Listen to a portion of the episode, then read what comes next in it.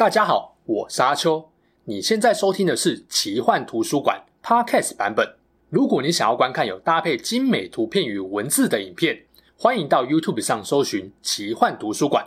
诚挚邀请你订阅我们的频道哦。Hello，大家好，我是阿秋，来聊聊神秘奇幻的主题故事。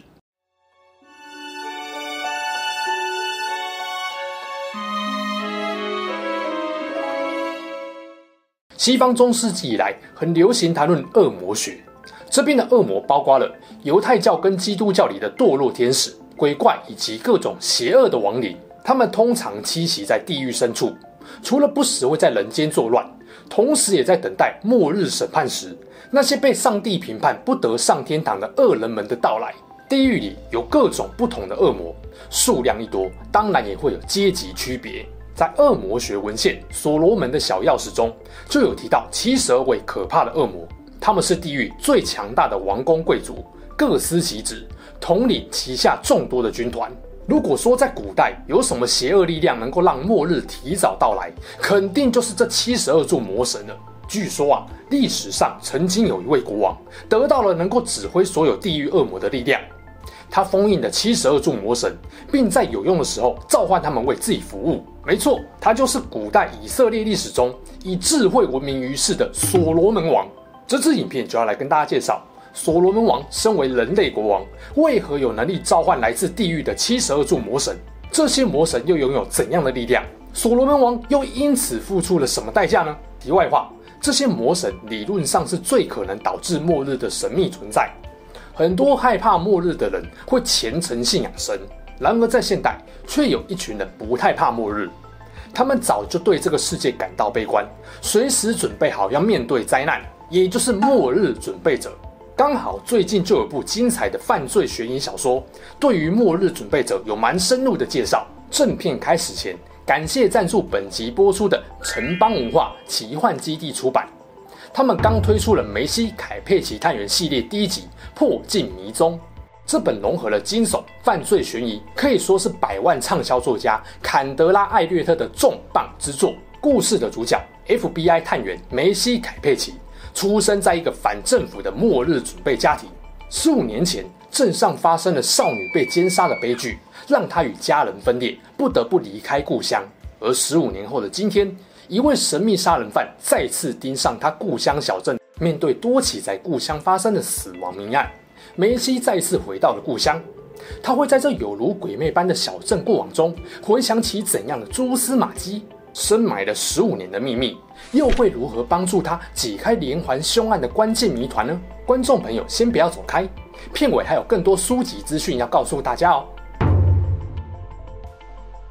传说中啊，出现在西元前十世纪的所罗门，不只是贤明的国王，还是一名厉害的恶魔召唤师，能够召唤来自地狱的强大恶魔。这感觉就是一种白天风光亮丽，当着一神之下、万人之上的国王，晚上却背着所有人自己偷偷钻研各种召唤系黑魔法，亦正亦邪，反差非常大。那到底哪一种模样才是最真实的他呢？可能有些人对他比较陌生，我简单帮大家复习一下。在犹太教的希伯来语圣经《塔纳赫》，也就是基督教口中的旧约圣经中，以色列王国曾经有三个国王。扫罗是开国君主，后来因为不服从神，被神夺去王位，由大卫王取而代之。大卫王虔诚信仰上帝，也是一个优秀的战士、诗人与音乐家。在他几个孩子里面，所罗门年纪虽然最小，但拥有跟他一样的优秀特质，所以大卫很早就表明要把王位传给他。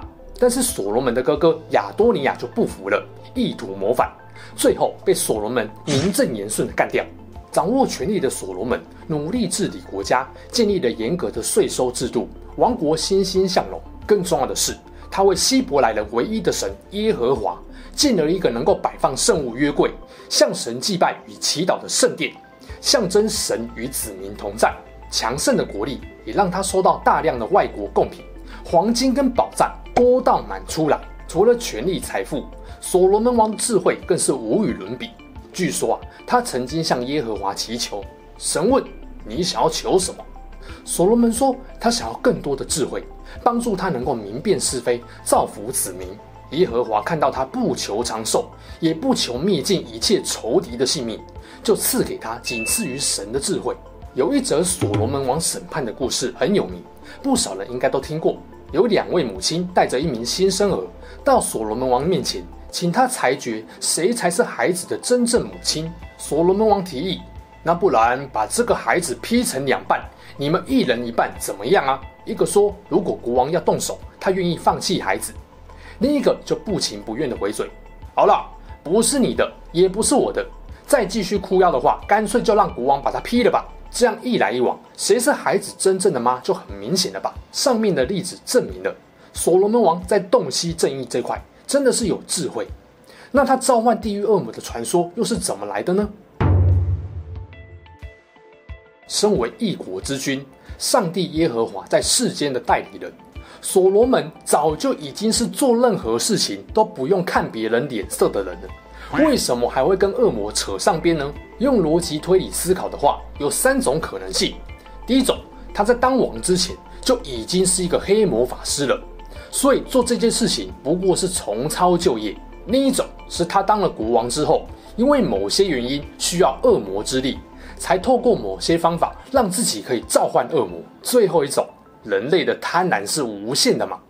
但不管哪一种。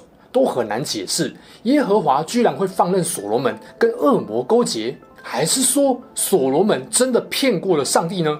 其实会有所罗门的七十二柱魔神，真正的原因跟欧洲中世纪晚期的神秘学与恶魔学盛行有关。更具体来说，是来自所罗门的小钥匙这本魔法书。这本书实际上是由五部魔法书组合而成，第一部就详细记载了被所罗门王封印。与可以召唤的七十二名恶魔的特性跟操控方法，所罗门的小钥匙作者虽然托名所罗门王，但其实是中世纪晚期至近代的人编写的。如果往前追溯，大约距今两千年前出现的所罗门遗训中，就已经有描写所罗门王从大天使米迦勒手中获得了五芒星印戒指，他将印记烙在恶魔身上，以便降服并召唤以别西卜为首的恶魔来帮他盖圣殿。十九世纪初的德国作家歌德，在他的名著《浮士德》中也提到了所罗门小钥匙。书里面记载了很多咒语跟召唤魔鬼的方法，而且书中的咒语有很多跟杀生献祭有关，可以归类在黑魔法的范畴中。先别急着骂写这些书的人是社会乱源。所罗门王被认为是封印与统治恶魔的魔法师，原因可能跟他历史上做的某件事情有关。那就是广纳后宫佳丽。哎，还没有讲完，就这么急着下音效。容许异教信仰，哇，这件事情不得了了。你要知道哦，犹太民族只能有唯一的神耶和华，国王的权力也是上帝给的。容许异教信仰，摆明就是翅膀硬了，用上帝给你的权力来回头忤逆他。根据旧约圣经列王记上的记载。所罗门王娶了很多邻近大国的公主当老婆，并允许他们保留自己的宗教信仰。这么做是有目的的，透过通婚来避免政治军事上的冲突。而且为了讨好嫔妃，所罗门王还允许他们可以在耶路撒冷对面的山上筑丘坛，让他们拜自己的神。据说啊，最后他拥纳了七百王妃跟三百爱妾。幸福的代价就是耶和华气炸了。要把他的国夺回，赐给别人，但因为他老爸大卫表现的还不错，看在大卫王的面子上，耶和华决定等所罗门王死了再动手。果然，所罗门王一死，叛乱就爆发了，王国从此一分为二。简单来说啊，既然所罗门王允许异教跟多神信仰，代表他也没有那么虔诚信仰上帝嘛。那么说他跟恶魔私底下有所往来，好像也就不太让人意外了。欧洲中世纪晚期，冠上魔法师之王所罗门之名推出的魔法书，如雨后春笋般不断跑出来，甚至啊，还一度让教会下令大肆焚毁这些禁书，逮捕出版禁书的异端分子。介绍了七十二柱魔神的所罗门的小钥匙，就是里面最有代表性的一本。比他更早一点出版的《按摩殿》、《万魔殿》也很有名。我刚刚看了什么？好。那即使所罗门王是真的可以封印并召唤地狱恶魔，他的力量又是怎么来的？片头我有提到，能够被所罗门王召唤的七十二柱魔神，都是地狱里最强而有力的王公贵族。他们凭借自己的能力各司其职，统领部下，不管哪一位站出来都能够吊打人类国王。这个问题的答案就记录在魔法书里，因为所罗门王跟魔神们签下了契约，将魔神之名刻在了七十二根柱子上，所以才有七十二柱这个词的用法。可惜鬼杀队只有九柱，再扩编个八倍，应该就有机会能够取代这些地狱魔神了。不要瞎掰好吗？既然说是签订契约，代表是一种利益交换。用膝盖想也知道，地狱的王公贵族哪里有可能无偿给你当小弟小妹使唤？当然是要付出代价啊！你说，所以索罗门王需要一个一个签约吗？其实不用，只要跟最有分量的那个代表人签就好。谁是七十二柱魔神的代表？很多人认为是第一柱巴力，但魔法书给的答案其实是被列在第六十八柱。也就是天主教七大罪里面，地狱七魔王之一，代表怠惰的比列。玩过《暗黑破坏神三》的，应该很熟悉这个名字才对。所罗门王和魔神签约后，他用从天使米迦勒那边得到的五芒星魔法戒指，在每个恶魔的脖颈上打印，让他们必须为自己效力。作为代价，所罗门王死后必须把自己的灵魂献给魔神。一般情况下，所罗门王会把这七十二位魔神封印在瓶子里，需要的时候再召唤出来，为自己和以色列王国增添更多的荣耀。也有人说，所罗门王统治的以色列王国当时能够呼风唤雨，让外邦赶着来朝贡，正是因为他拥有召唤魔神的毁灭性力量。但所罗门王死后，巴比伦人入侵，他们在看到封印了恶魔的瓶子后，以为是所罗门的宝藏，开心的打开瓶子。结果把魔神们都释放到了人间，酿成了无数的灾祸。这些地狱恶魔如果是真的有心，要让世界迎来末日，绝对是办得到的。既然说七十二座魔神是地狱的王公贵族，那当然也有阶级之分。不过有的说分七个阶级，也有的说分九个、十个的，主要差别在于每个魔神除了有自己专属的召唤法阵。还必须按不同位阶提供不同的金属作为召唤媒介。画面上给大家看的表格就是以七大阶级来区分的。一般公认最高等级君王的魔神有九位，以编号来排序，分别就是巴利、派蒙、贝雷特、普尔森、阿斯摩泰、拜恩、巴拉姆、萨贡、比列。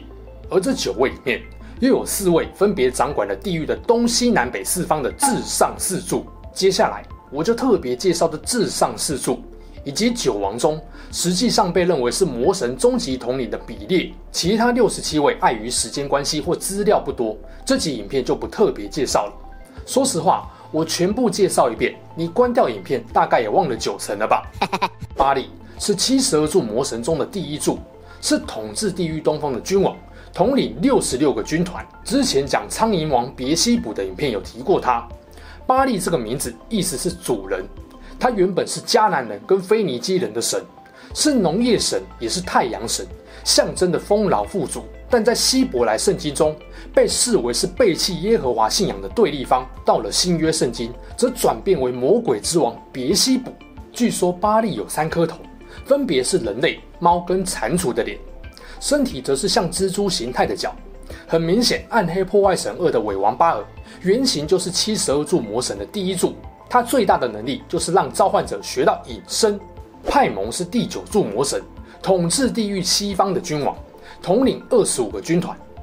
他是堕天使首领路西法身边的忠臣。派蒙的形象是骑在骆驼身上，头戴着镶有宝石王冠的人类，有着女性的脸庞。他在跟随路西法堕落前，是九阶天使中的第四阶主天使之王。他是一位拥有高深智慧的魔神，能够授予召唤者丰富的科学、艺术与秘法知识。雅斯他路是第二十九柱魔神，统治地狱南方的君王，统领四十个军团。他是至上四柱里面唯一不是君王等级，而是公爵等级的魔神。他是巴利的妹妹兼老婆，原本迦南人跟腓尼基人崇拜的月亮与阴间女神，但跟巴力一样，因为异教的关系，被犹太教恶魔化。根据魔法书与失乐园记载，雅斯他路原本是天使，因为骄人怠惰而被神打入地狱，这正好符合了他女性堕落天使的形象。他骑着地狱龙怪，手握毒蛇，全身散发恶臭的毒气。他精通各种学问，通晓便能够自由穿梭过去与未来。阿斯摩泰是第三十二柱魔神，统治地狱北方的君王，统领七十二个军团。他跟巴力一样有三颗头，分别是牛头、人头跟公羊头。阿斯摩泰能够传授召唤者关于天文、几何、地理、工艺与数学知识，他也能够指出世上所有宝藏的所在地。另外，在天主教七大罪里，他也是代表色欲的恶魔。前面说过，所罗门的小钥匙中记载，比列是七十二柱魔神中真正的领袖，他统领五十个军团，在地狱中担任着外交大使的职务，形象是驾着烈火战车，有着美丽形象的堕落天使。据说，第一位被神创造出来的天使是路西法，第二位就是比列，在比列后面才有米迦勒、加百勒等天使，可见其地位之高。他也是最早堕落的天使之一。比列拥有动听的声音，善于挑拨亲人之间的关系，也能够精准分辨敌友与真伪，擅长用诡辩话术欺骗他人。这个特性也被暗黑破坏神三代延伸，创造出谎言之王比列。他最早是巴勒斯坦地区犹太教传说的地狱之王，也是一名异教之神。